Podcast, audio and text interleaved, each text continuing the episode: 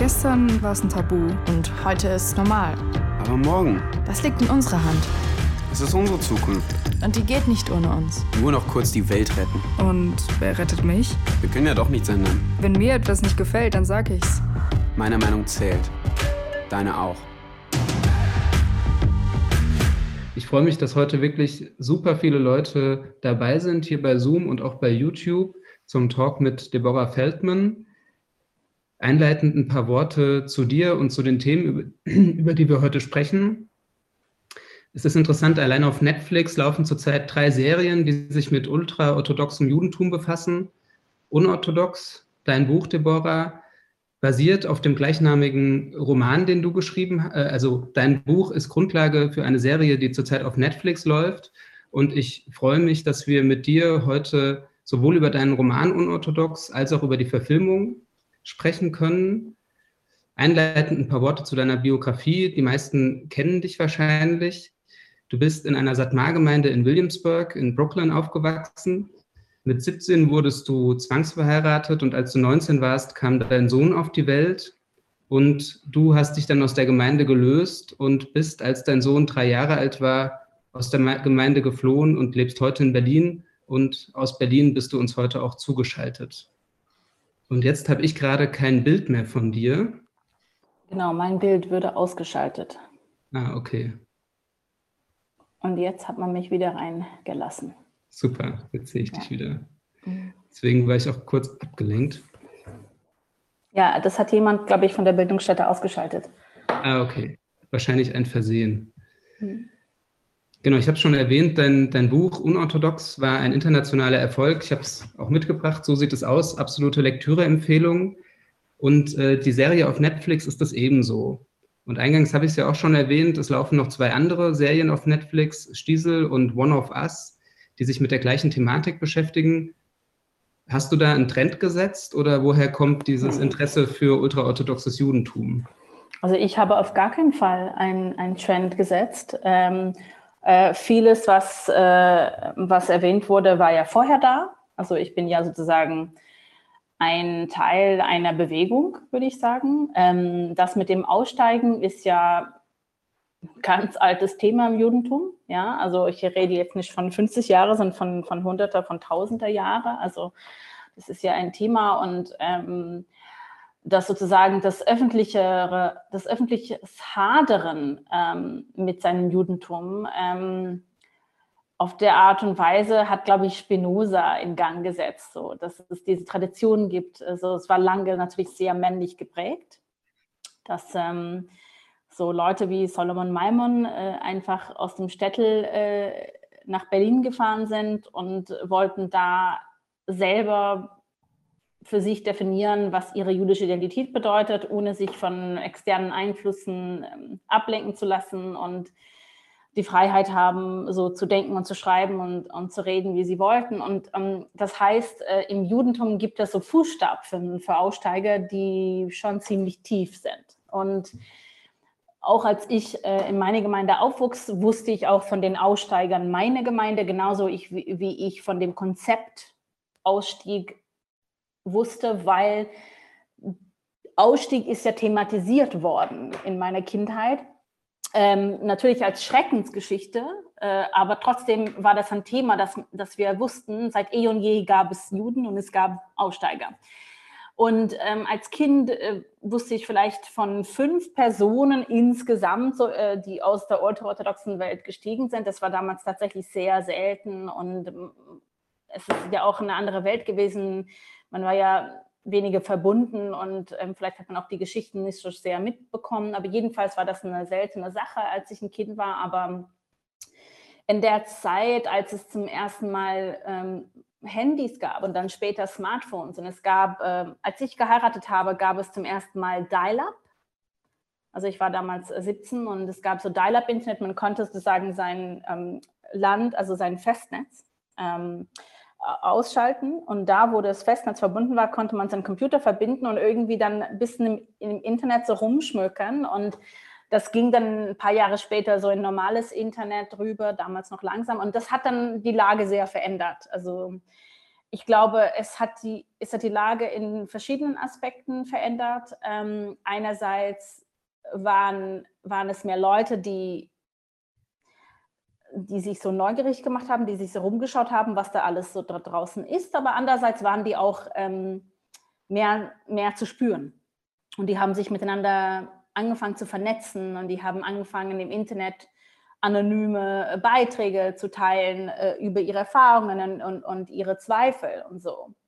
Und ich glaube, da habe ich mich so ziemlich schnell angedockt. Am Anfang ähm, stumm, also ich habe da nichts gesagt oder kommentiert, aber ich habe alles gelesen, ich habe es verfolgt. Und irgendwann habe ich selber angefangen mit meinem eigenen Blog, das ich in der Bibliothek äh, meines Colleges ähm, verfasst habe. Und äh, zu jener Zeit, das war 2007, 2008, als ich noch anonym äh, geblockt habe aus der Welt, in der ich noch war, da war es eine Bewegung von um die 40, 50 Leute, die, die damals schon eine selbstbewusste Gruppe gebildet haben. Die haben sich auch ab und zu mal getroffen. Die wollten auch immer, dass ich komme. Ich hatte Angst zu kommen. Ich hatte Angst, dass wenn man herausfindet, wer ich bin, dass man das dann auch öffentlich macht. Und ich war noch nicht bereit zu gehen. Und ich wusste, dass ich muss gucken bis zur allerletzten Minute, dass alles, was ich tue, ähm, ähm, geheim bleibt ähm, für meine persönliche Sicherheit. Ähm, und ich habe damals aber schon kurz vor dem Ausstieg mitbekommen, dass diese Bewegung immer noch eine sehr männliche Bewegung war. Ähm, die, die darüber sprechen dürfen und äh, das, äh, dieses Ausstieg definieren dürften, die waren immer noch Männer. Ich glaube, später, als ich diese Gruppe persönlich kennengelernt habe, da habe ich zwei Frauen ähm, unter diesen Männern ähm, gesehen und eine Frau war damals noch ähm, hat damals noch verheimlicht, dass sie lesbisch war. Sie, sie hat wirklich lange, Jahre gebraucht, bis sie damit rauskam. Und die andere Frau ähm, war noch so inzwischen. Sie war nicht mal nicht wirklich raus und nicht wirklich drin. Und das heißt, alle anderen waren Männer. Das war sehr schwierig. Ich habe mich von dieser Gruppe auch sehr schnell lösen müssen. Ähm, aber ich glaube, dass, dass diese Gruppe ähm, seitdem den Kern, diese Bewegung gebildet hat. Jedenfalls sind viele Männer in dieser Gruppe heute in machtvolle Positionen in dieser Community der Aussteiger. Die, die leiten Organisationen, die sitzen auf Vorstände und so weiter. Und ähm, natürlich äh, vertreten sie auch öffentlich das Gespräch über das Aussteigen. Und ähm, ihre, ihre Taktik ist oft ein, ein Mittelweg zu nehmen, zu sagen, wir wollen nicht die Welt, aus der wir kommen, kritisieren, ähm, wir wollen es nicht schlecht reden, aber wir wollen zur gleichen Zeit sagen, man, man darf einen anderen äh, Lebensweg aussuchen und so. Und das ist, das fand ich immer gefährlich, weil ähm, das geht so schnell über in, ähm, was man im Englischen ähm, Apologeticism nennt, dass man quasi die Entschuldigungsarbeit für diese Gemeinde leistet. Aber es passt ja auch ähm, sozusagen dazu, dass es hauptsächlich Männer sind, die dieses Gespräch äh, in der Öffentlichkeit vertreten, weil Männer sind ja auch nicht so sehr benachteiligt innerhalb dieser Gemeinde und verlassen diese Gemeinde oft aus einem Grund, nämlich die hören auf zu glauben. Die haben eine Glaubenskrise und das ist ein ganz anderer Grund zum Aussteigen, als wenn man zum Beispiel sich als, als Mutter ent, entmächtigt fühlt oder als Ehefrau bedroht fühlt oder wenn man sich unterdrückt fühlt. Das sind sozusagen intellektuelle Gründe und das heißt, ähm, der Bruch entsteht nicht mit der Gemeinde, sondern mit dem Glauben. Und, und oft bleibt man auch mit dieser Gemeinde sehr eng gebunden und äh, fühlen, äh, man fühlt sich auch vielleicht deshalb dazu aufgerufen, diese Entschuldigungs- oder Erklärungsarbeit zu leisten.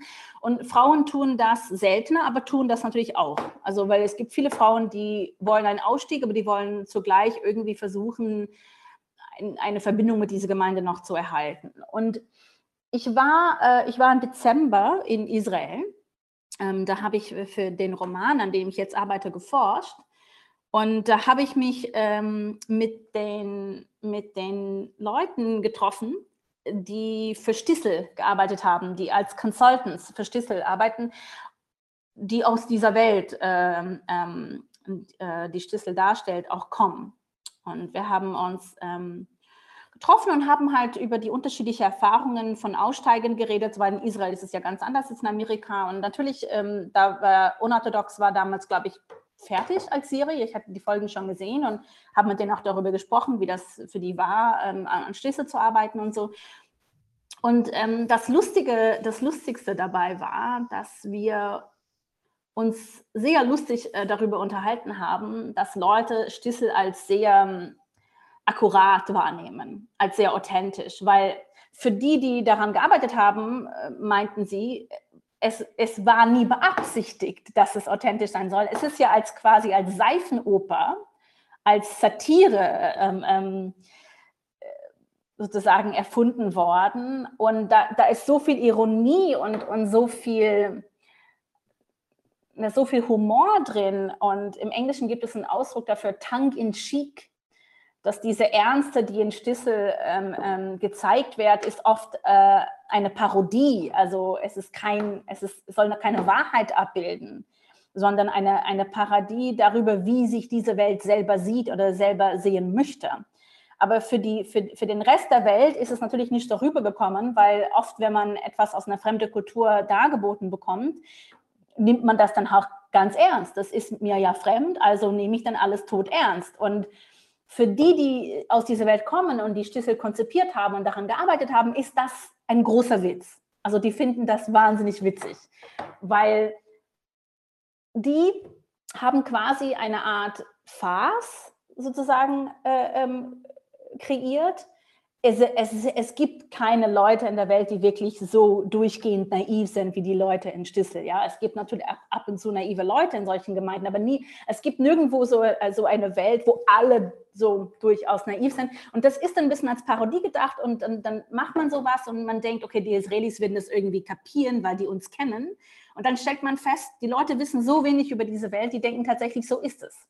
Das heißt, man, man hat quasi das Gefühl, wenn man ähm, sozusagen von innen kommt und sagt, ich kenne diese Welt so gut, ich, ich, ich, stelle diese Welt mit vollem Selbstbewusstsein dar, dann ist oft so, dass diese Feinheiten und Komplexitäten und so verloren gehen. Und es bleibt nur das, das Oberflächlichste, was man davon bekommt. Und andererseits, die, die zwei Frauen, ähm, die Freundinnen von mir, die an Unorthodox gearbeitet haben, haben sich große Mühe gemacht. Wie kann man das sogar einfach machen? Wie kann man diese Welt auf eine, auf eine Geschichte reduzieren, das absolut unmissverständlich ist, damit man nicht diese Fehler sozusagen ähm, ähm, begeht, dass man denkt, alles, was, was eigentlich ähm, ähm ironisch dargestellt wird, ist wahr und was war ironisch und so weiter. Das heißt, ich glaube, es gibt sehr viele verschiedene Projekte, ähm, die die Orte orthodoxe Welt darstellen wollen und jeder hat das von, von seinem Winkel, von seiner Perspektive und Oft ist das, was wir als überaus authentisch wahrnehmen, gar nicht und auch gar nicht so gedacht. Und das, was wir als Klischee oder als oberflächlich wahrnehmen, ist eigentlich sehr authentisch. Also es ist halt, es ist verwirrend. Es ist sehr interessant natürlich zu lesen, was ähm, auch Akademiker in der jüdischen Welt zu diesen Serien sagen. Die, die zum Beispiel gar nicht religiös aufgewachsen sind, haben oft eine Sicht darauf, wie normale säkulare oder christliche Leute. Und die, die selber einen religiösen Hintergrund haben, gehen da viel, viel feiner ran. Aber ja, es, es, es gibt keinen Trend, aber es gibt jedenfalls eine Bewegung ähm, zum Aussteigen und natürlich eine Bewegung dazu, über, den, über das Aussteigen zu sprechen, aber auch über die Welt zu sprechen, aus der man aussteigt. Das heißt, vorher war diese Welt geschlossen und jetzt kommen 10 Prozent der Menschen aus dieser Welt raus. Und natürlich wollen sie sich in der Gesellschaft gespiegelt sehen. Jeder will sich äh, repräsentiert sehen. Und die wollen auch, dass ihre Geschichte einen Teil des kulturellen Gesprächs wird. Und jeder hat einen anderen Beitrag dazu zu leisten. Und mein ist mein. Es ist nur meine Geschichte. Es ist ein Beitrag unter vielen. Ähm, ich habe auf gar keinen Fall den Eindruck, dass ich etwas in Gang gesetzt habe, sondern umgekehrt, dass ich Teil eines Flusses war, einer, einer Strömung. Du hast ja gerade beschrieben, dass viele Männer aussteigen, weil sie Glaubenskrisen haben oder aufhören zu glauben. Du beschreibst ja im Buch sehr eindringlich, was es bedeutet, als Frau in dieser Gemeinde zu leben. Also ganz geschlechtsspezifische Unterdrückung und ähm, ja auch eine Verweigerung der Teilnahme an bestimmten Bereichen des gesellschaftlichen Lebens. Weil vielleicht nicht alle Leute, die zuhören, äh, die Serie geguckt und das Buch gelesen haben, würde ich dich bitten, noch mal ganz kurz zu umreißen, wie dein Leben in der Gemeinde aussah. Also mein Leben spezifisch war schon ähm, etwas anders als für die meisten Mädchen in meiner Gemeinde, weil ich von meinen Großeltern erzogen wurde. Und das war schon ungewöhnlich in der Gemeinde, weil die meisten kamen aus sehr konventionellen Familien, aus, aus konformistischen Familien. Und das bedeutet, dass ich schon als Kind anders war, indem dass ich nicht von meinen Eltern erzogen wurde, indem ich in einem Haus äh, von Holocaust-Überlebenden groß geworden bin. Das hat mich sehr, sehr geprägt, wie, wie es die erste Generation nach dem Krieg geprägt hat. Aber eben, ich war nicht die erste Generation, ich war die zweite. Und insofern unterscheide ich mich auch von vielen anderen ähm, Leuten in meinem Alter, die aus meiner Welt kommen. Und das merke ich auch immer mal wieder, wenn ich mit denen ins Gespräch komme, dass wir schon anders geprägt sind. Also der Holocaust ist immer noch sehr großes Thema, auch für die zweite Generation und dritte. Aber es ist nicht so, wie es bei mir war. Es war extrem nah. Und ähm, dadurch gab es, gab es eine Komplexität, weil es gab die persönliche Ebene bei mir und es gab die Kollektive, die Kollektive sozusagen von der Gemeinde, von den Gemeindeinstitutionen, von den Lehrern, von den Schulen, von den anderen ähm, ähm, Leuten, mit denen ich in Kontakt kam. Und dann gab es die persönliche Ebene, nämlich dass alles zu Hause sehr schuldbesetzt war, dass ich dann draußen horchen musste, weil ich zu Hause diese, dieses Schuldgefühl eingeimpft bekommen habe. Insofern ähm, bin ich sozusagen ähm, mit, der, mit den Erwartungen an Frauen so umgegangen, dass ich das mit meiner Verantwortung meiner Großeltern gegenüber sehr stark in Verbindung ge gebracht habe.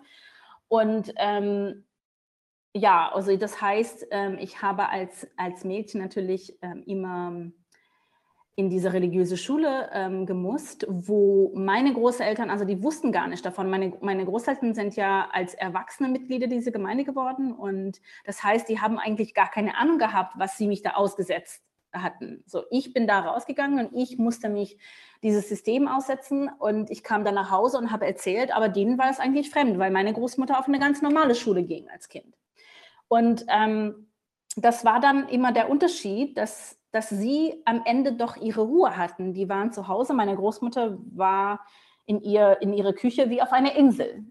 Das hat die Außenwelt nicht berühren können. Ich musste mich ständig sozusagen in der Außenwelt bewegen und da hat man mir gewisse Regeln ähm, auferlegt. Ähm, vor allem haben sich diese Regeln sehr mit meinem Körper beschäftigt, weil ähm, jedenfalls wird es mir so beigebracht in der Schule, dass der weibliche Körper als Queller der Sünde und, und, des Bösen äh, dargestellt wurde. Und das, das hieß dann auch, wann immer etwas Schlimmes in der Welt passiert ist, haben die Rabbiner dann ein Predigt gehalten und gesagt, ja, die Röcke sind zu kurz oder die Strümpfe sind zu dünn. Und es war immer so damit verbunden. Und auch jetzt nach Corona ähm, gab es Bilder von den Plakaten, die in diesen Gemeinden aufgehängt wurden, äh, wo, wo drauf einfach ganz klar steht, der Grund für Corona sind die Frauen.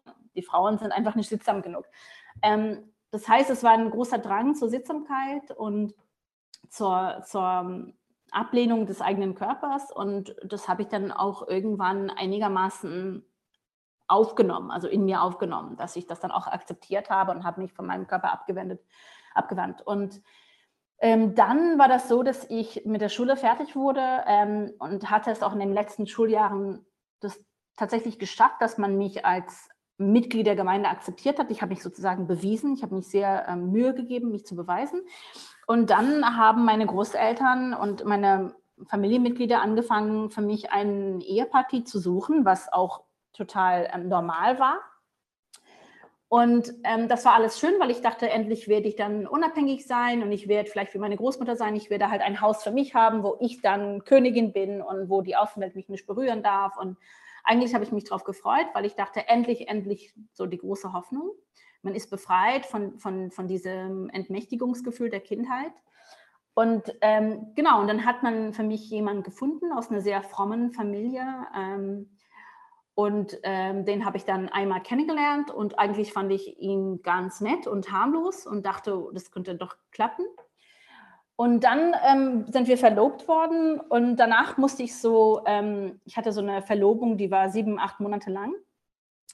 Und dann mu mu musste ich ähm, so Hochzeitskurse ähm, absolvieren, also verschiedene Versionen. Es gab so spirituelle Kurse, wo man halt über die spirituelle Aufgabe meiner Ehefrau gelernt hat, wie man sich zu verhalten hatte, wie man mit dem Mann kommunizieren sollte, wie man sich unterwerfen müsste und so weiter. Und es gab aber auch ähm, praktische Unterricht, so wie funktioniert das mit der Fortpflanzung und, und mit dem weiblichen Körper. Und am Anfang ist das ganz ähm, harmlos, weil man lernt einfach so, ähm, Fortpflanzung ist das Allerwichtigste und man, man lernt einfach erstmal die Regeln der, der Familienreinheit, was bedeutet, man versteht, okay, was, also man versteht nicht so ganz genau, was Menstruation ist, aber man versteht, dass Menstruation eine Frau ähm, unrein macht und wie man sich dann zu reinigen hat und so weiter. Und erst ganz, ganz am Ende kommt es dazu, dass man erklärt, wie funktioniert ähm, äh, dieser Akt der Fortpflanzung genau. Und dann wird das in, in Metaphern ein bisschen ähm, äh, beschrieben, so dass man nie die, die zum Beispiel die Bezeichnungen für den Körperteilen, äh, für die Körperteile bekommt, sondern ähm, es wird metaphorisch beschrieben. Ah, es ist ein Putzelteil, es rastet ein, es, eine Frau hat eine Flur, am Ende dieses Flurs gibt es einen Altar, es wird ein Opfer an dem Altar dargelegt und so weiter. Das heißt, es ist sehr, sehr schwierig, zu verstehen, was genau passiert. Aber es wird einem gesagt, das schaffen alle und das wirst du auch schaffen. Und ähm, ganz wichtig, äh, in den Wochen vor der Hochzeit habe ich zum ersten und letzten Mal in meinem Leben die Pille nehmen dürfen. Ähm, das heißt, äh, man wollte ja sicher gehen, dass man an der Nacht der Hochzeit nicht unrein ist. Und da ähm, die Hochzeitssaale immer Jahren voraus gebucht waren, ähm, konnte man dann ähm, kurzfristig das Datum nicht ändern. Das heißt, man musste tatsächlich schauen, dass für das Datum der Hochzeit war man rein und dafür dürfte man die Pille nehmen, um seinen Zyklus sozusagen äh, selber im Griff zu haben. Und das habe ich dann gemacht und ähm, ich habe mich eigentlich sehr viele Sorgen gemacht, wie das funktionieren soll, aber ich habe ich habe das akzeptiert, diese Erklärung, dass es bei allen Frauen klappt, wird es auch bei mir klappen und dass mein Mann mehr darüber wissen wird wie, als ich. Und es war einfach nicht so. Und damals habe ich, äh, hat mir zu verstehen gegeben, ich wäre die einzige Frau mit dem Problem. Aber es hat sich später herausgestellt, dass dieses Problem sehr verbreitet ist, dass die Frauen einfach nicht wirklich begreifen, ähm, was, was sie machen soll und dass diese, diese lebenslange ähm, Ablehnung des eigenen Körpers nicht über Nacht ähm, ähm, ausgeschaltet werden kann oder, oder zurückgesetzt. Und ähm, das bedeutete, dass jede, jedwede Chance, die ich hatte, mit meinem Mann überhaupt eine intime, vertrauensvolle Beziehung aufzubauen, ist an dem ersten Abend eigentlich kaputt gegangen. Weil es hat nicht geklappt und dann hat er seine Mutter erzählt und dann hat die Mutter ähm, sein Vater erzählt und sein Vater der Rabbiner und dann meine Familie. Also, und dann wusste es plötzlich jedem und das heißt, ähm, es, gab, es gab einfach von dem ersten Moment eine unüberbrückbare Kluft zwischen mir und meinem Ehemann. Es gab keine Möglichkeit des äh, Vertrauens. Und das ging dann auch weiter, eine lange, lange Zeit, bis ich endlich schwanger wurde. Dann hat man mich in Ruhe gelassen. Aber die Zeit inzwischen ähm, Hochzeit und Schwangerwerden war eine einzige Hülle, äh, von der ich mich nie hundertprozentig erholt habe eigentlich. Du beschreibst es ja auch in dem Buch und es wird auch in der Serie Thema, dass äh, bei den Satmarern der Frau eine ganz klare Rolle zugewiesen wird, nämlich die Kinder zu bekommen weil sie die sechs Millionen Ermordeten ersetzen sollen. War das auch etwas, was du verinnerlicht hattest, diesen Anspruch? Ja, das, was ich äh, vorhin erwähnt habe, dass ich dann besonders von dem Holocaust ähm, geprägt bin für meine Generation, weil ich eben von Überlebenden erzogen wurde, das würde mir tatsächlich ähm, sehr früh äh, gesagt und es würde mir immer wieder gesagt. Ich habe das wirklich sehr ähm, in mir eindringen lassen. Und ich habe verstanden, dass, dass es die einzige Rechtfertigung meiner Existenz äh, äh, sein könnte, ähm, dass ich dann selber die Kinder auf die Welt bringe, die verloren gegangen sind. Ähm, und das ist ein wahnsinniger Druck. Und man denkt tatsächlich lange, das ist die einzige Möglichkeit, ähm, so eine Art Zwecksgefühl ähm, in seinem Leben herzustellen. Ähm, das habe ich mittlerweile natürlich abgelehnt und ich habe auch nicht vor, weitere Kinder zu bekommen und so weiter. Aber damals war das wirklich so, dass ich mich, ähm, ich habe damit gerungen, ähm, wie ich selber eine Bedeutung in meinem Leben sehen soll, wenn ich das nicht schaffe.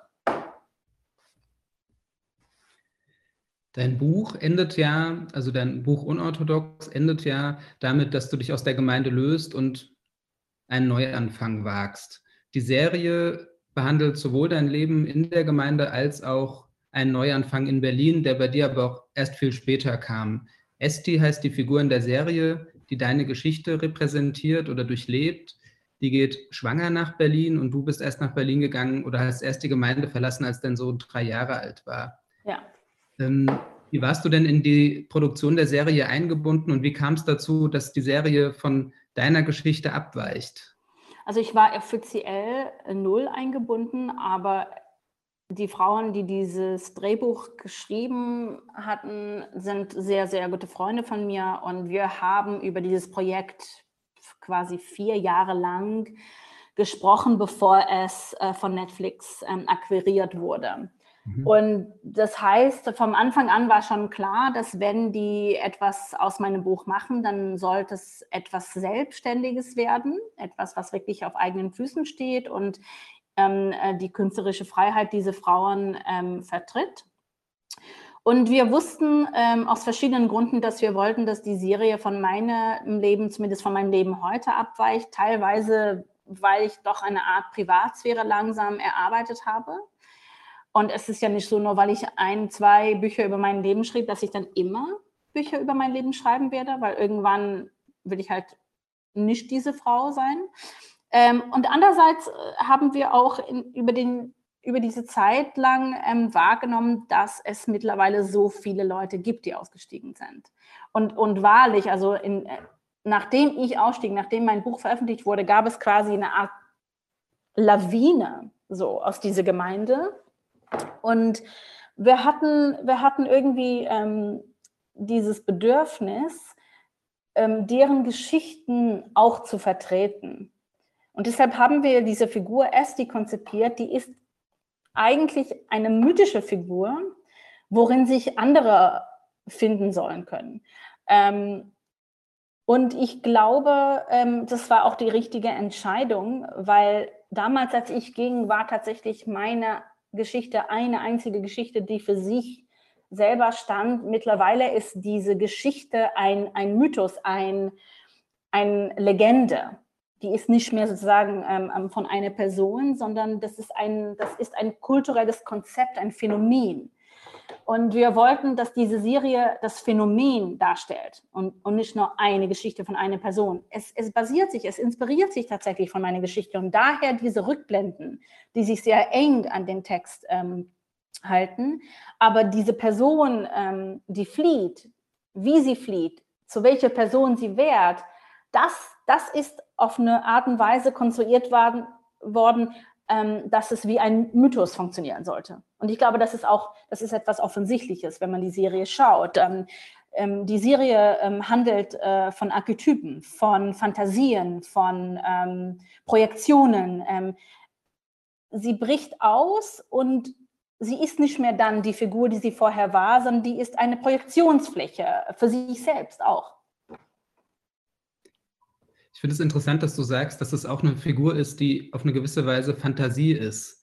Genau. Ähm, und das hat, finde ich, auch manchmal was Märchenhaftes, dieser Neuanfang in Berlin. Also ich habe das so wahrgenommen in der Serie, dass das Leben in der Satmar-Gemeinde in Williamsburg sehr haptisch war und sehr mhm. real gewirkt hat. Und das Leben in Berlin fand ich manchmal fast so ein bisschen weich gezeichnet oder so. Mhm.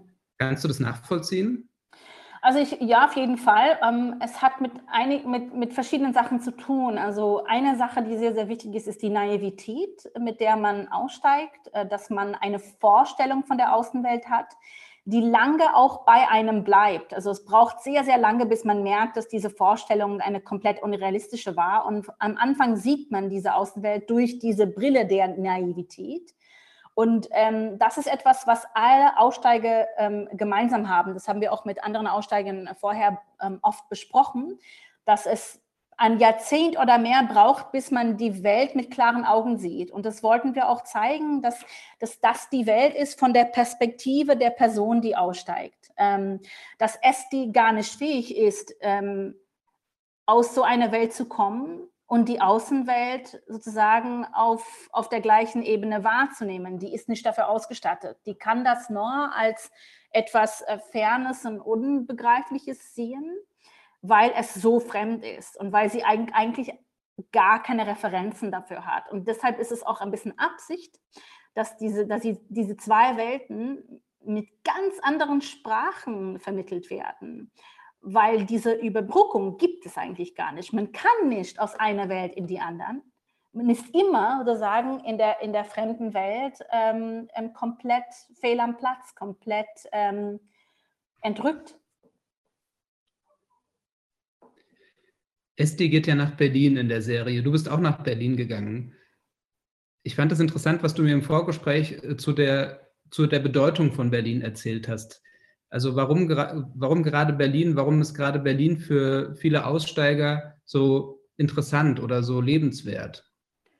Das ist, glaube ich, ähm, aus ähnlichen Gründen erstmal, warum Berlin überhaupt für Juden jetzt wieder interessant ist. Es ist eine der Frauen, die an das Drehbuch gearbeitet hat. Ähm, das ist die Anna Winger, die ist amerikanische Jüdin, die auch lange hier wohnt und die wollte das, glaube ich, auch in der Serie genauso vermitteln, was es für sie bedeutet, in Berlin zu sein, in, weil in Berlin gibt es diese sehr ungewöhnliche Möglichkeit, ähm, die Vergangenheit ganz nah zu sein und auch ähm, irgendwie Ehre zu gebühren oder, oder zu, zu ehren Gleichzeitig kann man aber ähm, in dem gegenwärtigen Moment leben und zwar vollständig. Und es gibt eigentlich keine andere Ort in der Welt, wo das möglich ist. Amerika fordert von einem, dass man immer in der, in der Gegenwart lebt. Ähm, in der Gemeinde kann man ausschließlich in der Vergangenheit leben. Also es gibt oft diese, diese, dieser Zwang ähm, zum Wählen. Wo willst du sein? In, in dem Moment, in dem Jetzt oder in der Vergangenheit? Und Berlin hat diese seltsame Gelegenheit, so dass man das dass man beides kann. Und das war, glaube ich, etwas, was Berlin auch immer ähm, ähm, angeboten hat. Ähm, und das ist ein Grund, warum Leute, die aus solchen Gemeinden steigen, sich hier besonders zu Hause fühlen, weil sie sich ja sehr an die Vergangenheit gebunden fühlen, aber gleichzeitig wollen sie sich von dieser Vergangenheit befreien. Und Berlin ermöglicht es einem, beides gleichzeitig zu tun. Und dann obendrauf ist gibt es hier eine Geschichte der, der Freiheit für Aussteiger. Also wie ich vorhin erwähnt habe, Solomon Malman ist ein ganz tolles Beispiel, aber es gab sehr viele Leute, die ähm, vor hunderter Jahren nach Berlin gekommen sind, weil sie nirgendwo reingepasst haben. Und Berlin ist bis heute die Stadt, wo man hingeht, wenn man nirgendwo reinpasst, wenn man kein Zuhause hat, wenn man keine Wurzeln hat. Und die Stadt vermittelt äh, niemanden äh, diesen Eindruck, ähm, hier gehört man nicht dazu. Und, und wenn man äh, in anderen Städten zieht, Paris, London, New York, Rom, Barcelona, das sind tolle Städte, aber da das schafft man das nie wirklich reinzukommen. Ähm, und in Berlin ist man sofort drin. Und ich glaube, das ist, das ist einfach, ähm, ja, das ist sehr attraktiv. Ähm, also für viele, aber auch natürlich für solche Leute wie ich. Ich habe ja auch ganz viele Freunde und Bekannte äh, hier in Berlin, die dieselbe Vergangenheit wie ich haben. Was ich auch interessant fand, war, dass äh, diese Figur Esti in der Serie in eine Clique kommt von jungen Musikerinnen und Musikern und die sind eigentlich alle recht wohlwollend, bis auf Jael. Also mhm. die einzige andere jüdische Figur im Freundeskreis, die aus Israel kommt, die ähm, macht ganz klare Ansagen. Also Esti ist ja junge Musikerin, will am Konservatorium studieren und äh, Jael sagt ihr ganz klipp und klar, das wird nichts und ist auch sonst na, durchaus direkt zu ihr und auch nicht immer freundlich. Warum ist es gerade die, jüdische Figur, die diese Rolle einnimmt? Ähm, weil, weil es so ist in der Wahrheit. Ähm, weil in der Wahrheit ist es auch so, dass Leute wie ich ähm, uns Städte wie Berlin aussuchen müssen, weil wir in der gesamten jüdischen Welt keinen Halt finden. Ähm, und der Grund dafür ist sehr, sehr einfach und ich glaube sehr nachvollziehbar. Ähm, stellen Sie sich die jüdische Welt vor, als hätte sie eine Hierarchie, die mit unserer Klassenhierarchie vergleichbar wäre. Und, und stellen Sie sich jetzt vor, dass Leute wie ich, Leute, die aus ultraorthodoxen Gemeinden kommen, an dem untersten Rang dieser Hierarchie stehen. Das ist vergleichbar mit, mit White Trash in Amerika. Und einfach in Israel als Beispiel, Leute, die aus ultraorthodoxen Gemeinden in Israel aussteigen, die werden, ähm, also die begegnen nur Diskriminierung und Vorurteile in der gesamten israelischen Gesellschaft, auch bei den säkularen Juden weil das ist, eine, eine, ist ein Klassenvorurteil. Du kommst aus dieser Welt, du bist vulgär, du bist ignorant, du bist ungebildet, es wird nie was aus dir. Die Israelis kennen sich halt aus, die Juden kennen sich mit dieser Welt aus und deshalb haben sie diese Vorurteile. Andererseits ist, ist diese Welt, zumindest war sie lange bisher, in der, in der normalen Außenwelt nicht so bekannt. Das heißt, wenn ich einem Nichtjuden dann sage, ich komme aus dieser Welt, dann, dann ist eher so, äh, So, also das ist, was ist das denn? Also es gibt keine Vorurteile, weil es gibt einfach kein Wissen. Und das heißt, in, in diesem Raum des Unwissens kann man sich viel freier be bewegen als in dem Raum der Vorurteile. Und das heißt, dass ich und auch andere Aussteiger, mit denen ich gesprochen habe, als wir dann gingen, haben, waren wir sehr, sehr überrascht, dass die, die uns am harschesten ähm, verurteilt haben äh, oder beurteilt haben, waren, waren die Juden. Und bis heute ist es noch so, wenn ich nach Israel gehe und ich meinen Mund öffne oder irgendwo so eine Körpersprache vielleicht ausstrahle, dass mir sofort dann ins Gesicht gesagt wird, ah, du Ashkenazi, du Haredi bist du aufgewachsen, also du bist, du bist fromm aufgewachsen, ja, ja. Und das ist immer diese, diese, dieses, dieses Herablassende, so, ach, du bist eine von denen, okay. Ja, ähm, das, man wird immer herabgesetzt. Und das ist super äh, schmerzhaft und auch sehr ärgerlich, weil gerade in der Welt äh, würde man erwarten, dass man ein Empfang oder ähm, also sagen, dass man warm aufgenommen wird. Ähm, und das, das, äh, das Gegenteil passiert und ist mir auch passiert und es war damals ein, ein großen Schock. Aber ich habe sozusagen die Lösung darin gesehen, dass ich mich an Leuten wende, die nichts über meine Vergangenheit wissen, weil, wie man in der Serie sieht, die anderen haben einfach nicht genug Wissen, um überhaupt eine Meinung zu Esti zu haben. Und in, in, diese, in diese Situation ist die ganz frei. Und sie hat eine Chance, überhaupt zu zeigen, wer sie als Mensch, als Individuum ist. Und Jael gibt ihr nicht diesen Raum. Jael hat schon gesagt, dass aus ihr nichts wert. Ja? Und ähm, das mussten wir zeigen, weil es einfach nie bisher thematisiert wurde, dass die, ähm, die härtesten Vorurteile gegen ultraorthodoxe Aussteiger kommen von Juden. Und da kann man direkt zum nächsten Thema springen, mit warum es sozusagen von Juden solche Reaktionen auf die Serie gegeben hat, finde ich. Ich glaube, es ist sehr nachvollziehbar. Es gab ja auch Kritik an der Serie. Also Alan Posener hat ja in der Welt geschrieben, die Serie bediene antisemitische Klischees, unter anderem, weil der Onkel von Esti als Mithai dargestellt wird oder weil auch Antisemitismus in Berlin überhaupt nicht präsent ist und ähm, da auch sowas schön gezeichnet wird, also zwei unterschiedliche Kritikpunkte jetzt. Ähm, ist das was, was du nachvollziehen kannst, diese Kritik, oder wie stehst du dazu? Nee, also natürlich kann ich die, die einzelnen Kritiken nicht nachvollziehen in ihrer Logik, weil ich finde, die haben keine Logik. Aber ich bin, ich bin es natürlich sehr gewöhnt, diese Kritiken ähm, ähm, zu bekommen und auch zu anderen Projekten zu lesen, zu sehen, vor allem in Deutschland. Da muss ich auch sagen, dass es keine vergleichbare Reaktionen aus dem Ausland kam. Also es gab sehr viele jüdische ähm, Reaktionen auf das Projekt und also sowohl von Akademikern als von Religiösen. Und ähm, klar gab es Kritik, aber auf, diese, auf diesem niedrigen Niveau nur in Deutschland. Weil in Deutschland gibt es ja eine Tradition, eine alte Tradition von, von den grantigen Juden sozusagen, die alles beschimpfen dürfen. Und es fing ja mit Michael Wolfson an in der FAZ ähm, der mich quasi persönlich angegriffen hat. Und dann ging das äh, zu Alan Posner über. Und man, man, muss ja sagen, es war ja total ähm, vorhersehbar, dass gerade sich, äh, die, diese Stimmen sich melden würden. Ja, das war total vorhersehbar. Das habe ich auch erwartet.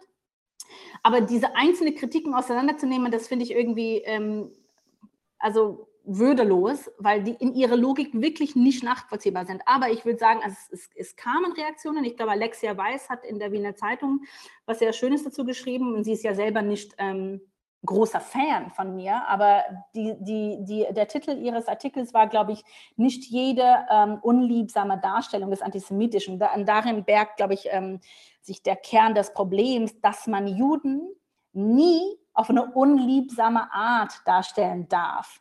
Und das an sich ist rassistisch. Warum? Weil er sagt, Juden dürfen keine Menschen sein. Sie dürfen nicht wie Menschen dargestellt werden. Sie dürfen nie Fehler haben. Sie dürfen nie etwas tun, was wir beurteilen können, weil Juden müssen besser sein.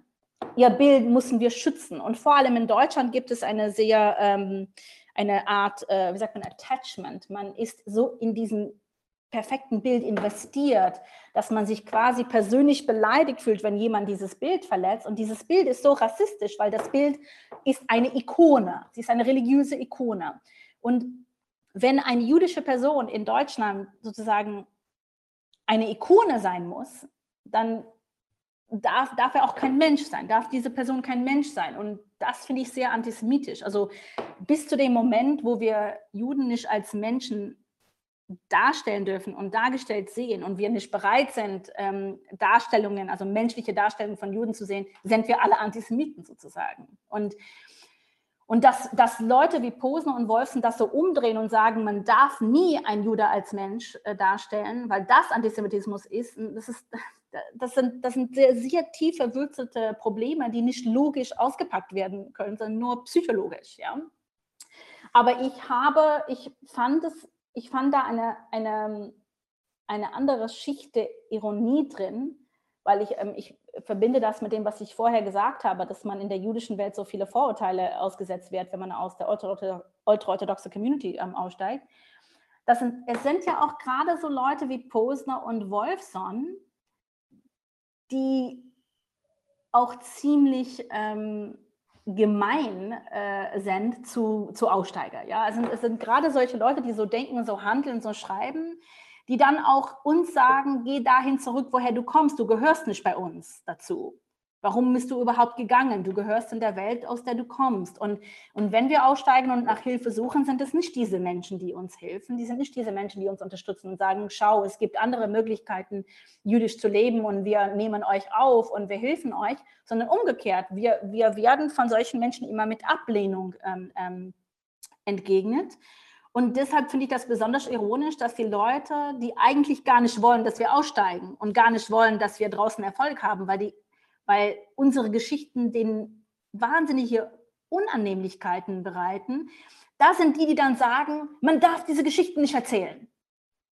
Ja, weil das, das kommt ja von dem ursprünglichen Instinkt, solche Geschichten überhaupt nicht zuzulassen, solche Geschichten überhaupt nicht konfrontieren ähm, zu können. Ja, also das ist, ich glaube, Menschen wie Posner und Wolfson müssen sich ernsthaft fragen, warum sie es selber nicht schaffen, die Wahrheit, die meine und unsere Geschichten darstellen, ähm, wirklich in der Hand zu nehmen und sich damit auseinanderzusetzen.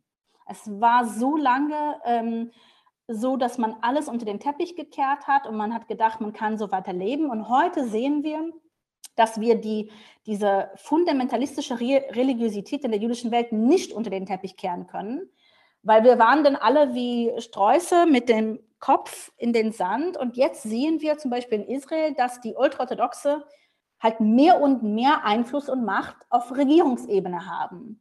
Und dass, dass die israelische Gesellschaft nicht, überhaupt nicht dazu kommt, irgendwas in dem Land äh, politisch äh, zu erreichen, weil die sind quasi bei so einem Stalemate, ich weiß nicht, wie man das auf Deutsch sagt, die, die, die können gar kein, keine Kompromisse mehr finden, weil das säkulare, also der, der säkulare Anteil des Volkes kann mit dem ultrareligiösen Anteil null klarkommen. Und jetzt hat dieser ultrareligiösen Anteil so viel Einfluss. Die sind eine Mehrheit, die werden bald die Mehrheit bilden. Die haben ja zehn Kinder pro Familie, während die Säkularen eins oder zwei haben. Also irgendwann werden die Säkularen in Israel die Minderheit sein. Und dann wird man sich mit dieser, mit dieser Frage des, des, Fundamentalismus im Judentum auseinandersetzen müssen. Und wir haben das auch bei Corona, glaube ich, ein bisschen als ähm, Preview ähm, ähm, bekommen, wie das dann aussehen kann, wenn man es nicht schafft, die Gesetze des Landes für, für den Gemeinwohl richtig umzusetzen. Ich finde es interessant, dass du jetzt so viel auch über einen innerjüdischen Diskurs erzählt hast. Ähm, was ich sozusagen als Punkt nachvollziehen kann an der Kritik ist, dass ähm, natürlich Leute dann auch sich vielleicht bestätigt fühlen und sagen, das ist sozusagen ein Bild, das ich gerne von Juden hätte. Also dass sozusagen die Realität auf das jüdische Ressentiment trifft. Meinst du, willst du damit sagen, dass Leute diese Serie schauen und denken, wow, die Juden sind wirklich vom Holocaust traumatisiert? Genau dieses Bild wollte ich immer von Juden haben. Nee, also zum Beispiel, ähm, Posender nimmt ja dieses Beispiel des Miethais. Wer ist in, dem, in der Serie ein Miethai? Also ich glaube, er, er, benutzt dieses Wort in der Kritik. Genau, aber sagen Sie mir, wer in der Serie ein Mitai sein soll. Also er sieht äh, Esti Onkel so, ne?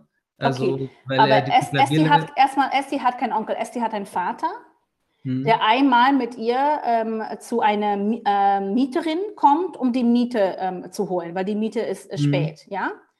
Und dann, ähm, also sein Vater besitzt anscheinend das Gebäude und äh, das ist ja gar nicht aus meinem Buch, das ist aus der Serie, aber ja. sein, sein, Vater besitzt das Gebäude und er ist geschickt worden, um die Miete äh, ähm, einzusammeln. Mhm. Und jetzt sagt der Posner, das bedeutet, dass er ein Mieter ist. Ist das nicht selber sozusagen eigentlich von seinem eigenen interne, internalisierten Antisemitismus, dass er denkt, wenn jemand einen Mieter einsammelt, dass er schon ein Mieter wäre? Das heißt, Juden dürfen keine Wohnungen vermieten und dürfen keine Miete einsammeln. Also warum? Weil sonst sind die Mieter. Das heißt, er ist selber eigentlich in seinem eigenen Artikel der Antisemit, der sagt, ein Jude kann nichts machen, ohne gewisse Stereotypen sofort zu erfüllen. Das heißt, ein Jude darf nichts. Er darf nichts, weil es diese Stereotype gibt.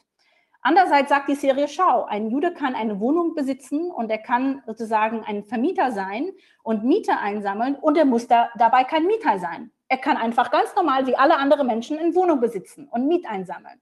Das ist das, was, was solche Projekte versuchen zu zeigen. Die versuchen, ein menschliches Bild von einem Juden zu vermitteln, das genauso menschlich ist wie alle anderen. Er, er muss nicht anders sein, er muss nicht perfekt sein, er muss nicht sozusagen ein, ein perfektes, religiöses, spirituelles Leben führen, wo er überhaupt nicht an dem kapitalistischen System beteiligt ist, woran er genauso abhängig äh, ähm, wäre wie alle anderen Amerikaner.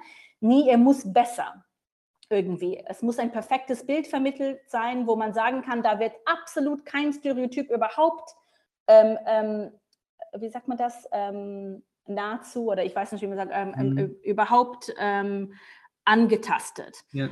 Und das ist, das ist sozusagen ein, ein, ein, ein Problem in seiner Logik, das in dem Text einfach eingebaut ist. Deshalb kann ich mich mit dem Text mhm. selber nicht auseinandersetzen, weil der Logik, der dahinter steckt, ist für mich ein völlig verzerrtes. Was denkst du, woran das liegt, dass ähm, deiner Wahrnehmung nach Jüdinnen und Juden in Deutschland nicht in den diversen Identitäten und auch Charakteren gesehen werden können, sondern dass es sozusagen. Weil es so Leute wie Posner und Wolfson an den Toren gibt, die sagen, es darf kein Bild vermittelt werden, nur das eine Bild, das ich erlaube, und zwar mein Bild, mein Bild des grantigen Juden, der alles kritisiert. Also in Deutschland gibt es wirklich Torwart, die sagen, es darf nichts an uns vorbei. Und deshalb ist, ist das Gespräch gerade hier so stumpf. Und meine Generation versucht das zu verändern, indem es verschiedene Geschichten ähm, ähm, sozusagen zur Öffentlichkeit bringt und sagt, schau, es gibt ein sehr vielfältiges Bild und es darf gezeigt werden. Und natürlich wird es einen Konflikt geben zwischen den Generationen, zwischen der Generation Posner und meiner Generation. Aber dieser Konflikt ist ja eins mit einem vorhersehbaren Ende, weil jede Generation Konflikt geht, zieht irgendwann vorbei und die Jungen kriegen das Sagen irgendwann. Und natürlich gibt es dann bis dahin Widerstand.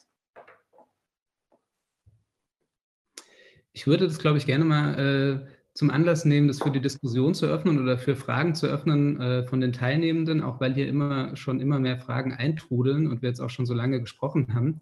Okay. Ich gucke mal ganz kurz in die Fragen und gucke mal, was wir, mit was wir anfangen können. Ähm, genau, eine Frage wurde schon beantwortet, die ging auch äh, zur Kritik von Posener. Ähm, es gibt eine Person, die sich gewundert hat über eine Szene in der Serie, ähm, wo ich glaube, es ist der Cousin und der Mann von Esti im Hotel begrüßt werden als israelische Gäste und dann ähm, ich glaube, Moische sagt, ich glaube, der macht so eine Bewegung und sagt, ha, Zionisten. Ja. Und die Frage ist, Super warum diese Ablehnung des Zionismus bei den Satmarern? Ja, das ist, das ist tatsächlich die einzige Szene in, in der Serie, wo man einen sehr wichtigen Teil meines Buches auch ähm, dargestellt bekommt, nämlich, dass die Satmarer ähm, sich als antizionistische äh, Sekte verstehen das ist ein super komplexes Thema. Ähm, die meisten Leute wissen gar nicht, dass es ein großer Anteil äh, der jüdischen Welt gibt, ähm, die, äh, der antizionistisch ist. Und vor allem die Ultraorthodoxen sind antizionistisch, also nicht alle, aber sehr viele. Und der Grund dafür ist, ist sehr, sehr komplex. Ich versuche das immer so gut wie möglich zu ähm, reduzieren. Ähm, die Orthodoxie in der Diaspora ähm, hatte große Schwierigkeiten, ihre, ihre religiöse Identität zu definieren, nachdem sie das Land und den Tempel verloren hatten, weil alle jüdische Gesetze waren bis dahin eigentlich sehr mit, dem, mit den Ritualen der Landwirtschaft und ähm, des Tempels verbunden. Und das heißt, ähm, die haben sich hauptsächlich an, an den Text konzentriert, an die Überlieferung Und in dieser Überlieferung gibt es sozusagen einen Kernmythos, und dieser Mythos erzählt, dass nachdem die Juden äh, äh, vertrieben äh, äh worden sind, ähm, nach der Zerstörung des Zweiten Tempels, haben sie einen Pakt mit Gott geschlossen, äh, wo Gott äh, ihnen ähm, versprochen hatte, einen dritten ewigen Tempel irgendwann wieder aufzubauen, nachdem sie ihre Sünden abarbeitet haben. Und dafür müssten sie drei Dinge schwören. Und diese drei Schwüren lauten, die würden nie selbst versuchen, ihr Land zurückzunehmen die würden sich bedingungslos der Autoritäten und der Unterdrückung im Exil unterwerfen und die würden sich immer von den fremden Völkern unterscheiden. Und das bedeutet, dass die, die Orthodoxie hat sich lange als, als ähm, sozusagen als Exilvolk ähm, ähm, ähm, sozusagen definiert und mit den Bedingungen ähm, des Exils und dieses sozusagen Assimilation war natürlich ähm, ein, ein Feindbild, weil das bedeuten würde, man würde sich in seiner Identität auflösen, äh, sehr, ähm, ähm, ebenfalls die politische Emanzipation, weil es dann keine Unterdrückungsebene mehr erlaubt und überhaupt als Zionismus ähm, mit der Aufklärung dann als Bewegung hochkam, ähm, hat man das natürlich als Bedrohung, ähm, diese Schwöre auch gesehen, dass man versucht, das Land selbst zurückzunehmen, bevor die Erlösung, äh, Erlösung überhaupt da ist. Und die Satmara ähm, die sind von einem Rabbiner ähm, geführt worden, als die Sekte dann anfing in den, nach dem Krieg, äh, von einem Rabbiner, der schon am Anfang des 20. Jahrhunderts äh, gepredigt hat, dass Gott eine ultimative Strafe ähm, ähm, schicken würde, weil die Juden sich selbst befreien wollten, selbst ähm, emanzipieren wollten und selber ihr Land zurücknehmen wollten. Und er hat äh, diesen Lebensweg als Reaktion auf den Holocaust, was er als die, die Warnung äh, verstanden hat, gegründet. Und der hat auch nach dem Krieg die gesamte ultraorthodoxe Bewegung sehr, sehr geprägt. Er hatte eine Kommission, einen Rat gegründet für die Ultraorthodoxie und hat sich mit anderen Rabbinern vernetzt und die haben sich mehrmals getroffen und haben sich darauf geeinigt, dass sie sich als gesamte Bewegung ähm, als antizionistisch äh, äh verstehen würden. Und auch die, die in Israel leben, sind antizionistisch und die glauben, dass die sozusagen von, von dem Land aus gegen die Regierung agieren müssen. Und viele, äh, viele von diesen Strömungen unterstützten sogar Arafat und Ahmadinejad und glauben, dass, dass das Land Israel eigentlich in die Hände der Araber äh, kommen muss, wenn überhaupt es eine Chance geben sollte, dass der Messias uns noch erlöst. Das heißt, ähm, in der Serie gab es kaum Möglichkeit, das zu thematisieren, wie ich das in meinem Buch ziemlich ausführlich mache. Deshalb hat man diesen Moment, wo, wo er dann reinkommt, stoßt dann auf die deutsche Vorurteile, nämlich hier ist ein Jude in, in, in jüdischen Kleidung, der muss ja irgendwie aus Israel kommen oder zu Israel stehen und der sagt, ich habe nichts mit Israel zu tun. Ich spucke auf Israel. Israel ist mein Feind. Ich komme aus New York. Ich bin ein wahrer Jude. Und das ist ein Moment, wo, wo zwei Welten, die sich eigentlich nie begegnen würden, aufeinanderprallen. Und das war wichtig. Und in diesem kleinen Moment hat man eigentlich ähm, ähm, die Chance ergriffen, sehr, sehr viel, also sehr viel Komplexität auch zu zeigen. Die nächste Frage geht auch äh, in Richtung des Charakters von Moische. Und zwar ist die Frage, was der Charakter vermitteln sollte. Äh, dass es einen inneren Zwiespalt gibt, fragt die Teilnehmende. Also ist ja, also ähm, natürlich ist äh, äh, Morsche eine sehr zerrissene Figur, eine Figur, die es nicht schafft, in, in beide diese Welten irgendwie sich zu verwurzeln. Und der ist also sehr gequält, weil er kein Zuhause hat, nicht, mal in der, nicht in der Außenwelt und nicht in der Welt, aus der er kommt.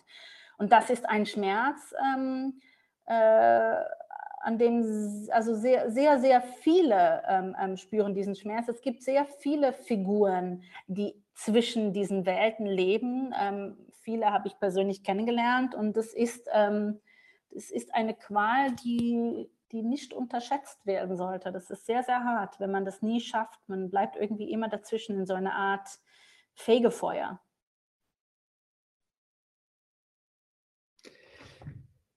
Wir hatten ja vorhin darüber gesprochen, dass äh, weniger Frauen austreten oder fliehen aus der Gemeinde als Männer. Ähm, und eine, ein Teilnehmer oder eine Teilnehmerin ist irritiert, weil Frauen ja stärker unterdrückt werden in der Gemeinde und deswegen vielleicht auch eher aussteigen müssten. Ähm, naja, das Aussteigen ist die aber Frage ist, deshalb äh, schwieriger.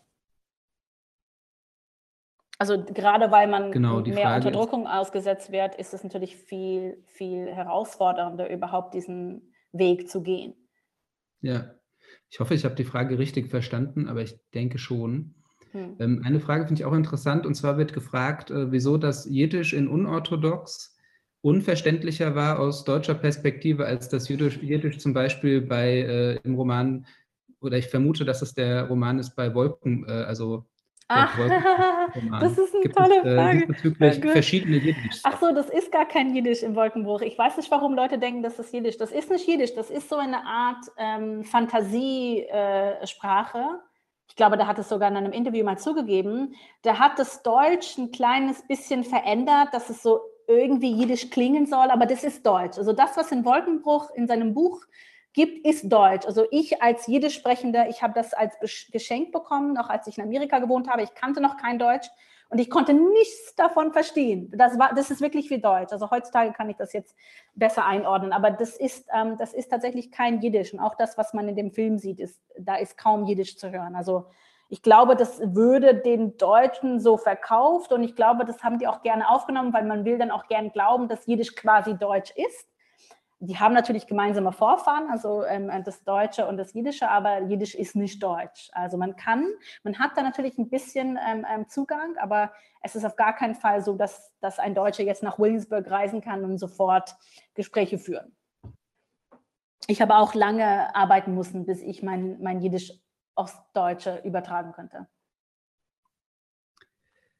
Es kommt eine Frage zum Buch. Ähm, eine Person schreibt, dass sie das Buch wahrgenommen hat als Kampf um Zugehörigkeit, äh, Wurzeln und Liebe. Und auch das zweite Buch, dass es da um Verzeihung geht.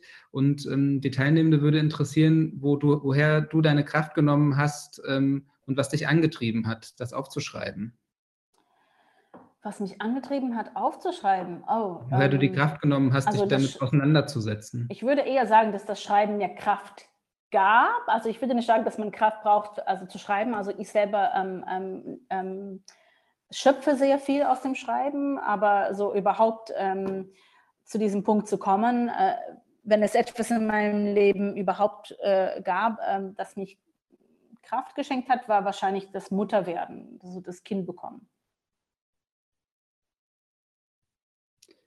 Die nächste Frage schließt daran auch an, und zwar ist die Frage, welche Sprache du mit deinem Sohn sprichst.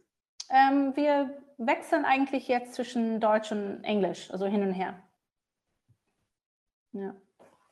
Ich habe in einem anderen Interview mal gelesen, das schließt vielleicht an diese Frage nach dem, woher du die Kraft nimmst, an, dass das für dich ähm, trotzdem auch ein großer Schritt war, dich damit auseinanderzusetzen, diese Erf äh, Erlebnisse zu verarbeiten. Wie ist dir das gelungen? Also ähm, ich habe das nicht jetzt genau verstanden, was du fragst. Wie, wie, wie du es geschafft hast, die Sachen, die du in der Gemeinde erlebt hast, zu verarbeiten und damit weiterzuleben. Äh, okay, das ist doch eine sehr offene Frage. Also du meinst nicht schriftlich zu verarbeiten, sondern so nee, nee. psychologisch. Psychologe. Ja. Ganz viel Zeit äh, wahrscheinlich. Das Schreiben hilft sehr, sehr viel dabei. Ähm, ich glaube, ich habe ähm, dieses Verarbeiten vielleicht immer bewusst angetrieben. Also ich habe das immer bewusst unternommen. Ähm, und äh, das heißt, mein Leben ist ein, ein Projekt der Verarbeitung geworden.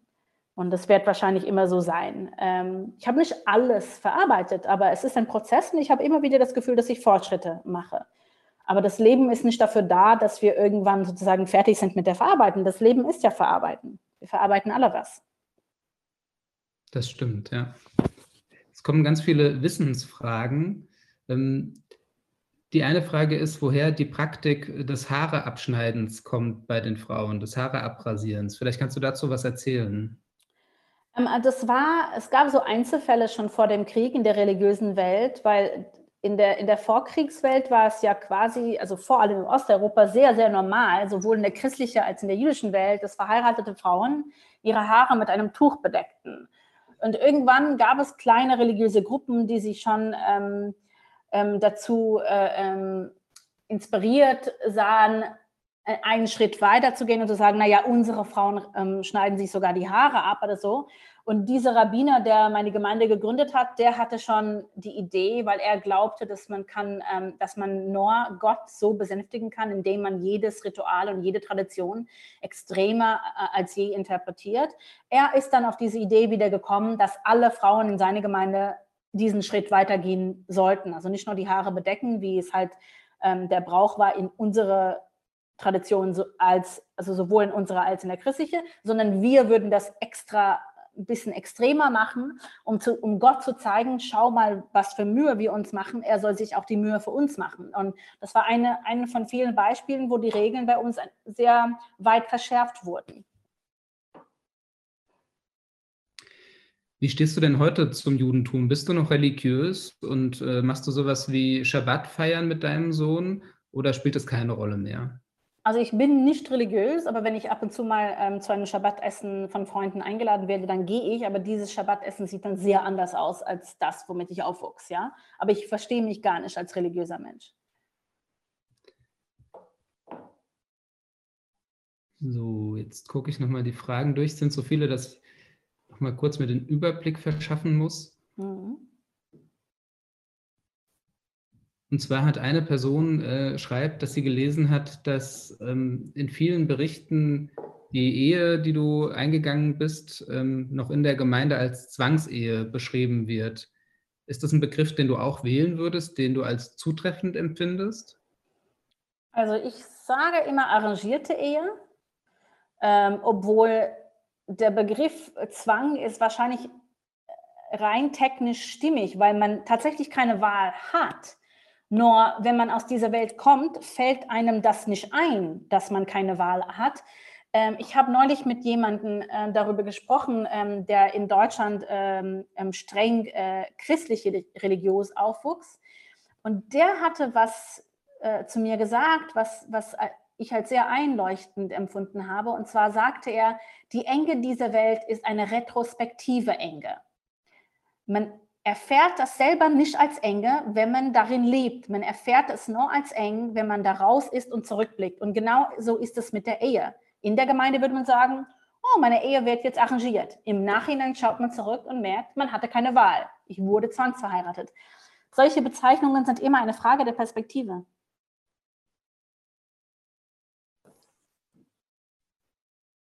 Jetzt kommt eine Frage auf Englisch. Ähm ja, ich lese es auch. Ah, okay. Willst du sie aufnehmen und beantworten? Ja, also ähm, genau, die Dame fragt, ob ich mich ähm, heute auch in Berlin äh, diese Ablehnung von der jüdischen Welt empfinde oder fühle ich mich in der jüdischen Welt in Berlin zugehörig. Und ich würde sagen, ähm, einerseits ja, weil Berlin, in Berlin gibt es eine sehr große Vielfalt in der jüdischen Welt. Das heißt, es ist wirklich ähm, komplex und, und groß und es gibt so viele verschiedene Arten und Weisen, das Judentum hier auszuleben. Und insofern habe ich meine Leute gefunden, aber in, in dem Sinne, dass es hier eine traditionelle Gemeinde gibt, wo ich mich zugehörig fühlen würde, nein, weil die, die ich passe in diesen traditionellen Gemeinden äh, nicht rein. Es ist überhaupt sehr schwierig, in traditionellen Gemeinden reinzupassen. Und ich bin ja sowieso jemand, der immer Angst vor Gruppenpsychologie haben werde. Das heißt, ich kann nur sozusagen mich in der jüdischen Welt aufgehoben fühlen, wenn es tatsächlich auf Berliner Art jüdisch ist. Dieses so, keine Regeln, keine Strukturen, keine Konventionen, alles offen, wenn man will, wenn man nicht will, dann muss man nicht und so weiter. Und das habe ich tatsächlich in Berlin gefunden. Aber das ist nicht etwas, was man mit der jüdischen Gemeinde ähm, gleichsetzen könnte. Das ist keine Gemeinde, das ist etwas Freiförmiges. Jemand schreibt, dass ähm, das, was du schilderst, äh, sie sehr an die oder ihn sehr an eigene Erfahrungen erinnert. Und die Frage ist, ob du dich mal mit konservativen Musliminnen oder Aussteigerinnen aus dem radikalen Islam oder aus radikalen islamischen Kreisen unterhalten hast. ich habe mich, hab mich mit Aussteigern überall in der Welt unterhalten. Also ich habe mich wirklich mit alle verschiedenen Menschen unterhalten und natürlich auch darunter Aussteiger. Und zwar nicht nur aus der muslimischen Welt, sondern auch aus der christlichen Welt, aus äh, verschiedenen kleinen Sekten. Äh, vor allem in Amerika gibt es sehr viele Sekten und so. Ähm, also ich, in meiner Arbeit und, und, und in, in meinem professionellen Leben sozusagen stoße ich sehr, sehr häufig auf dieses Thema überhaupt und, und ähm, wie das in der Welt ähm, so ja, vertreten wird. Also ich würde sagen, auf jeden Fall. So, wenn jetzt keine Fragen mehr kommen, ich würde noch ganz kurz die Möglichkeit geben, noch Fragen zu stellen und sofort kommt eine. In Deutschland, äh, schreibt eine Person, trifft man immer wieder auf Unverständnis, wenn man das Judentum oder die jüdische Zugehörigkeit ohne Religion definieren will. Wie, definieren, wie definierst du Judentum, jüdisch sein? Ähm, ja, ich glaube, für jede Person ist das anders, weil Identität ist nie, ist nie etwas, ähm, äh, wie sagt man das? Ähm, es ist eine Identität hat eine Bezeichnung und, und wird oft als was Einheitliches einem zugeschrieben. Aber wenn, wenn die Leute, die dieses Gespräch zuhören, an ihre Identität denken, dann werden sie merken, dass sie ihre Identität, egal wie Mainstream diese Identität ist für sich privat und individuell sehr unterschiedlich ausleben oder unterschiedlich interpretieren. Und das ist, ähm, das ist auf jeden Fall so bei Minderheitsidentitäten dass gerade weil diese Identität einem oft zugeschrieben wird, und zwar als was Einheitliches, gibt es ähm, sehr häufig diesen Drang zu sagen, aber diese Identität bedeutet was Individuelles für mich und ich entscheide, was es bedeutet. Ähm, in Deutschland überhaupt ist die Identitätsfrage natürlich sehr anders als in Amerika. Wir sehen jetzt auch, wie diese Frage in Amerika ähm, postuliert wird und, und, und ausgekämpft wird. Ähm, in Deutschland ist es ja so, dass die deutsche Identität gar nicht so sicher ist, dass die Leute ähm, selber mit der Mainstream-Identität richtig hadern und kämpfen, wie sie das selber für sich interpretieren wollen und wie sie das ausleben wollen. Das heißt, wenn die Hauptidentität so, ähm, so bedroht ist auf eine Art und Weise oder so umkämpft ist, und, und unsicher, dann ist es natürlich sehr, sehr schwierig, dann ähm, ähm, bei anderen Identitäten eine Sicherheit äh, zu haben oder ein, ein sicheres Feld äh, zu haben, worauf man bauen kann. Und ich glaube, ähm, dass diese Probleme mit, mit den Identitäten bei den Minderheiten spiegeln sich in den Problemen der Mainstream-Identität, dass man in Deutschland einfach mit dem Deutschen noch nicht klargekommen ist. Und deshalb ist es sehr schwierig, mit dem Judentum oder mit der jüdischen Identität richtig klarzukommen, weil das steht dann immer im Bezug oder im Verhältnis zu den anderen Identitäten in seiner Nähe. Und ähm, das ist einfach in Deutschland eine ganz besondere, besondere Frage, die wir noch ähm, vermitteln. Gibt es Dinge, wird gefragt, die du seit deinem Ausstieg aus der Gemeinde vermisst also ich habe mein, meine Großmutter immer vermisst, aber ich habe also ich habe nichts aus der Community eigentlich. Also ich glaube, das ist auch eine notwendige Grundlage zum Aussteigen, weil ähm, die, die noch das Gefühl haben, an der Gemeinde emotional gebunden zu sein, zum Beispiel wie Moische, haben, haben wirkliche Schwierigkeiten, sich dann loszulösen. Und ich glaube, man muss tatsächlich das Gefühl haben, nichts mehr verlieren zu haben, um erfolgreich gehen zu können. Und das war bei mir jedenfalls so. Wir haben uns ja darauf geeinigt, dass wir bis Viertel nach sprechen. Genau. Deswegen nehme ich jetzt noch mal zwei Fragen raus und dann äh, würde ich zum Ende kommen. Ich äh, werde dir aber den ganzen Chatverlauf gleich dann nach unserem Gespräch noch per Chat schicken. Das heißt, wenn es unter den Teilnehmenden Leute gibt, die noch mal Dank oder Rückmeldungen zum Buch aussprechen wollen, gibt es auch die Möglichkeit, das in den Chat zu posten und das wird Deborah Feldmann auf jeden Fall erreichen, was sie und ihr in den Chat schreibt. Eine Frage ist noch, und die äh, schließt an die nächste Frage an. Ist es tatsächlich so, dass deine Mutter, wie es in der Serie dargestellt wird, ähm, auch in Berlin lebt, in einer lesbisch, lesbischen Beziehung? Also mein, meine Mutter ist lesbisch und sie lebt mit einer anderen Frau, die auch aus der Gemeinde gestiegen ist. Aber die wohnt nicht in Berlin, die wohnt in Brooklyn. Ähm, ich habe aber tatsächlich durch ihre Familie die deutsche Staatsbürgerschaft erhalten können. Das war stimmig. Und hier schreibt jemand, dass ähm, sie beim Lesen sehr bedauert hat, dass, äh, die, dass deine Mutter dich nicht unterstützt hat bei deinem langen und schweren Weg. Ähm, die Frage ist, ob du heute Kontakt zu ihr hast und äh, wie das Verhältnis heute ist. Also ich habe Kontakt, das ist kein sehr warmes Verhältnis, weil dieses Gespräch, wie es in der Serie gibt, ist eigentlich eine Fantasie. Also dieses Gespräch hat es nicht geben können. Ähm, hauptsächlich, weil meine Mutter ähm, viel mehr gelitten hat als ich in, in, ihrem Lebensweg und war einfach traumatisierter und hat es nicht geschafft, ähm, die Vergangenheit, die sie lange erfolgreich unterdrückt hat, wieder rauszuholen. Und sie war selber, hat sehr, sehr kämpfen müssen, ähm, um zu überleben. Und als ich dann ausstieg, war sie ja nicht so ähm, wohlhabend, dass sie dann auch mich unterstützen könnte. Die hat ja immer dafür gekämpft, dass sie sozusagen äh, in ihrem Lebensweg ähm, klarkommt. Die hatte keine Unterstützung bekommen.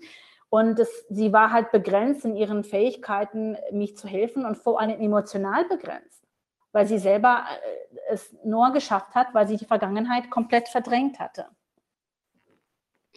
Jemand schreibt aus eigener, dass, äh, dass er oder sie aus eigener Erfahrung wisse, dass es schwierig ist, einen Ausstieg aus eine, einer einen Welt zu schaffen und den Einstieg in eine andere Welt und dass man sich oft in so einer Zwischenwelt bewegt, in so einem Zwischenraum. Und die Person interessiert, wie das bei dir ist, ob du richtig Fuß fassen konntest.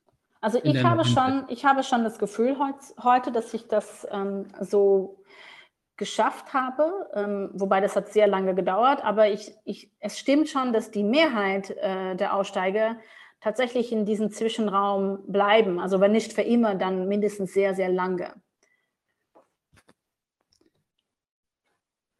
Eine Frage würde ich gerne noch zum Schluss stellen, weil ich die auch sehr interessant finde, und zwar, warum du deine Geschichte geteilt hast. Hast du das für dich selbst getan oder hast du das getan, weil du wolltest, dass andere diese Geschichte lesen können? Hast du es für andere geteilt?